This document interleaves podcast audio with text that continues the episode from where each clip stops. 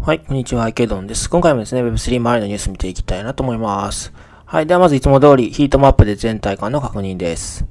そうですね。緑と赤がこう入り混じってる感じで、まあ赤の方がちょっと多いですかね。下落してる銘柄の方が多いかなと思います。BTC マイナス0.85%、イーサリアムプラス0.89%、BNB プラス1.01%、ソラーナマイナス0.7%ですね。そうですね。まあ、あの、わずかに下落してる銘柄の方が若干多いかなという感じがします。はい。ではニュース見ていきたいなと思います。まず一つ目のニュースですね。こちら、えー、チェーンカンブリッジノーマットですかね。で、ハッキング、えー、200億円相当を損失ということですね。はい。えっ、ー、と、DeFi の、まあ、クロスチェーンブリッジノーマッドで、まあ、200億円相当の資金が不正に流出しているということですね。で、えっ、ー、と、まあ、流出したのは WBTC、ラップドビットコイン、それからイーサリアム、ステーブルコインの USDC などなどということですね。はい。で、そもそもこのノーバットっていうものなんですけども、まあ、ブリッジなんですけれども、どこのブリッジをしてるかっていうと、イーサリアム、ムーンビーム、それからコスモスの EVM 互換の Evmos、それからアバランチ。まあ、このあたりを、まあ、ブリッジしてる、えー、まあ、アプリケーションになりますということですね。はい。で、えっ、と、まあ、もともと1億6500万ドルくらいあったのが、わずか数時間のうちに1800ドルまで、まあ、あ TVL が落ちた、まあ、つまり引き出されてしまったということですね。はい。で、今回のハッキング被害の主な原因は、まあ、ヒューマンエラーですということですね。はい。で、まあ、このノーマンとのこのアップグレードをやってたみたいなんですけど、まあ、その時にコードを、まあ、ちょっと、なんていうんですかね、簡単なものに変更したみたいなんですね。まあ、なんか、簡単に言うと、なんていうんですかね、パスワードを、なんかアップデートするときパスワードを例えば0000に変えてしまったみたいな、そんな感じですかね。はい。で、まあ、これによってですね、あの、過去に成功したトランザクションのデータをコピーして、えー、送信先アドレスを変更するだけで、まあ、簡単に資金が引き出せるようになってたということですね。はい。まあ、つまりパスワードが、まあ、なんか0000ぐらいに簡単に、あの、簡単に誰でもログインできるようになってて、送信先アドレスを自分のウォレットにすれば、もう簡単に資金が出せるようになってたという、まあそういう感じですかね。はい。例えて言うならですけれども。はい。で、最初の攻撃者がコードの脆弱性をついた後、瞬く間に数百アカウントが集まり、取引をコピペして雪,、ま、雪だるま式に被害が拡大してたということですね。まあ最初一人でやってたけど、みんな集まってきてみんなで聞き抜くようになったということですね。はい。まあこれはなんというか、もう、完全なヒューマンエラーみたいですね。はい。なんというか、これはちょっとな、今までのブリッジのその、なんていうんですかね、ハッキング事件とはちょっとなんていうか、性質が違うというか、経路が違うというかですね、あの、同じ扱いをしてはいけないなと思うんですけども、まあやっぱりでも、常にこういうとこ狙ってる人がいるっていうことは、やっぱり頭に置いておかないといけないですよね。まあそのコードを書く人もね。はい。まあちょっと、あまりにも、なんかちょっと200億円こう、ヒューマンエラーで失うっていうと、ちょっとなんかあまりにもお粗末な感じがして、ちょっと残念ではありますけれども。まあでも実際に起こったことだでしょうがないかなというところですね。はい。じゃ次のニュースいきますね。えっ、ー、と、マジックエデン、イーサリアム NFT に対応へということで、ソラーナのナンバーワン NFT マーケットプレイスのマジックエデンですけれども、イーサリアムに対応しましたということですね。はい。で、えっ、ー、と、まあ、イーサリアム基盤の NFT を導入し、ユーザーがイーサリアムでミントできるようにするということですね。はい。で、まずは、まあ、EZU という新しいプロジェクトをローンチする予定ですが、まあ、現時点ではまだ、あ詳細は公開されていないというところですね。はい。で、えっ、ー、と、まあ、これからですね、イーサリアム対応の、まあ、プライベートベータ版を、まあ、実施していくということですね。で、えー、まあ、問題なく機能すれば、ユーザーは、S えー、ソル基盤の NFT をイーサリアムで、もしくはイーサリアム基盤の NFT をソルで購入することができるということですね。うん、なるほどと。はい。まあ、あの、オープンシーに追いつけ追い越せ、みたいな勢いでやってますよね。で、まあ、オープンシー側は、まあ、ソラーナ、あイーサリアム、ポリゴン以外にもソラーナの NFT の取り扱いを始めましたけれども、出来高の伸び悩んでるということで、まあ、マジックエデンでイーサリアムの NFT 取り扱い始められた時に、まあ、どのくらい伸びるかっていうところですね。オープンシーとの差を縮めることができるのかというところが注目かなと思います。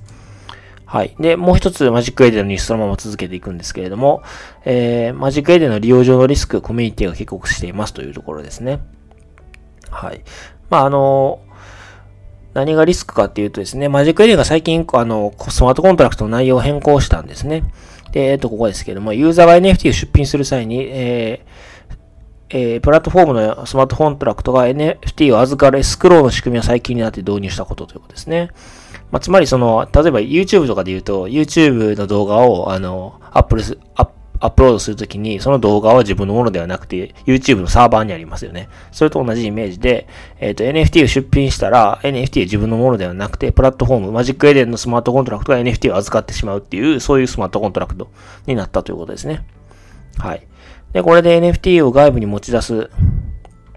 ためには、えっ、ー、と、ユーザーとマジックエデンのダブル署名が必要になったということで、まあ、よりちょっと複雑になったという言い方ができるかもしれません。それから、あの、なんていうか、いわゆる所有するっていうその Web3 の概念とはちょっと逆行した形になっています。はい。まあ、ここにも書いてありますね。ユーザーは自分のデータの所有権を管理する Web3 の精神とも逆行しているということですね。はい。まあ、それが、あの、まあ、リスクだというふうにコミュニティが警告しているという形ですね。はい。ただですね、あの、マジックエデン側もですね、この指摘を認めているんですね。で、将来的にはエスクローレスモデルに移行したいというふうに考えているということですね。ただ、現状のマーケットプレイスが使用しているエスクローレスモデル、えー、ではセキュリティが十分ではないと。だからセキュリティを担保するために今はエスクローというモデルにして、NFT をマジックエデンが預かるという形にしているということですね。まあこれはどうなのかいいのか悪いのかっていうところはありますけど難しいですね。まあマジックエデンとしてはやっぱりセキュリティを重視するというところで、しばらくはもうこの預か、NFT 預かり型、まあいわゆる Web2 的な、あなんですかね、スマートコントラクトで行くということですね。で、まあ、セキュリティが整ったら多分エスクローレス、つまり Web3 的なユーザーがその NFT を所有するっていうモデルに戻すのが、あまあ、計画みたいですね。これはちょっとなんとも難しい問題ですね。確かにセキュリティの問題はあるので、うん、一定マジックエデンの、あの、マジックエデンが言ってることもわかる一方で、まあ、Web3 型でもない、いわゆる Web2 型なこの NFT の預かり方というのもちょっとどうかなというところありますね。これはなんかちょっとなんていうんですかね、一概にこうマジックでも批判することはできないなというところは個人的には思いますね。まあ確かにセキュリティ気にしてるっていうのはちょっとわかる気がします。まあ皆さんはどのようにお思いでしょうかというところをお聞きしてみたいですね。はい。では次のニュースいきます。えっ、ー、と、グッチが、えっ、ー、と、エイプコインの、トークンを、まあ、ペイメント、あの、支払いのオプションとして、まあ、あの、迎えますということですね。加えましたということですね。はい。えっ、ー、と、エイプコインなんですけども、まあ、ベイシ、ビえー、ボアードエイプヨットクラブなどの NFT を持っている人に、まあ、エアドロップされたコインですよね。で、まあ、それを支払いの対価に、えー、まあ、グッチは、あの、加えるということですね。まあ、ビットコインとかイーサリアム以外にも、エイプコインが入りましたということですね。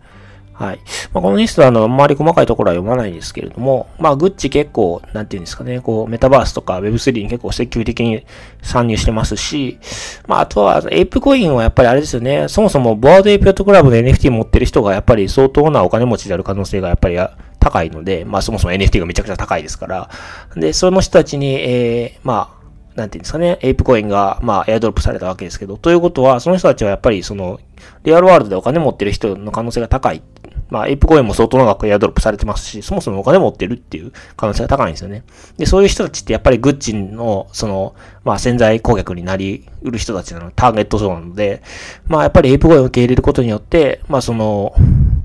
なんていうんですかね、